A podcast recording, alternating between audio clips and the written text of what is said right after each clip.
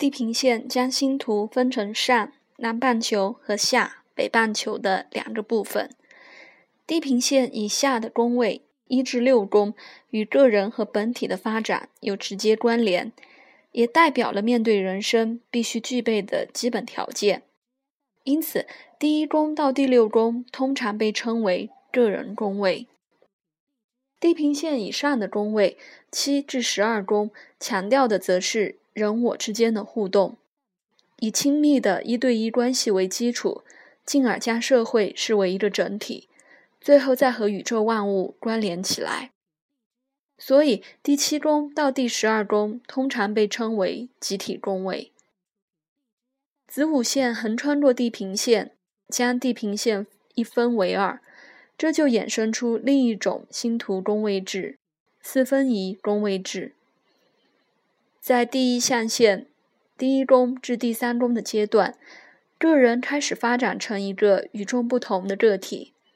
我们会尝试着将自我第一宫、身体和资源第二宫、心智第三宫以及宇宙众生有所区别，借此建立独立的自我意识。在第二象限第四宫至第六宫的阶段，我们展现已经与万物有所区别的自我，同时让自我更加精微化。到第四宫的阶段，我们在家族背景和祖先遗产的熏陶下，更加确立自我。而第四宫就有如一把尺规，我们会以此为基准，进入第五宫的阶段。在第五宫的阶段开始向外表达自我，接下来就会让个人独特的本质、技能和能力更加明确和精微，一步步的趋于完美。第六宫，在第三象限第七宫至第九宫的阶段，个人会透过人我关系来发展觉察力。在第七宫。我们与他人会在现实层面产生密切的关联。第八宫则是透过与另一个人的亲密结合，瓦解个人的自我意识。而在接下来的第九宫阶段，我们会扩张自我的意识，再一次的觉醒，并且重新定位自己。在第四象限第十宫至第十二宫的阶段。最重要的课题就是延伸或超越自我的界限，然后将他人纳入自我的世界中。一个人的社会角色会展现在第十宫，而在第十一宫的阶段，我们会去探索各种不同的群体意识。第十二宫的功课则是追寻灵性的自我，一级自我与和宇宙众生之间的关系。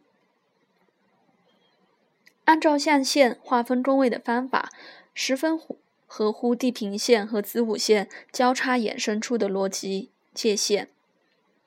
我们当然可以按照另外一种方法划分星图。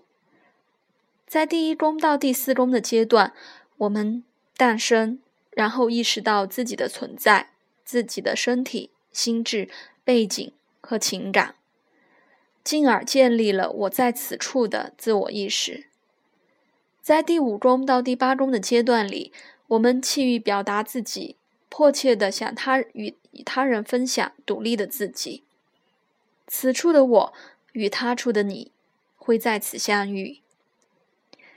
在第九宫到第十二宫的阶段，最重要的功课就是整合。我们不仅和少数人结合，还会跟社会大众及包括小我的宇宙众生融合。发展出我们在此的存在感。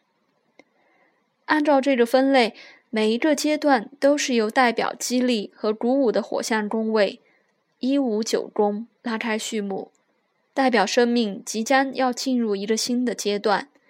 每一个阶段都是由水象宫位四八十二宫画下句点，意味着消融、同化和转变。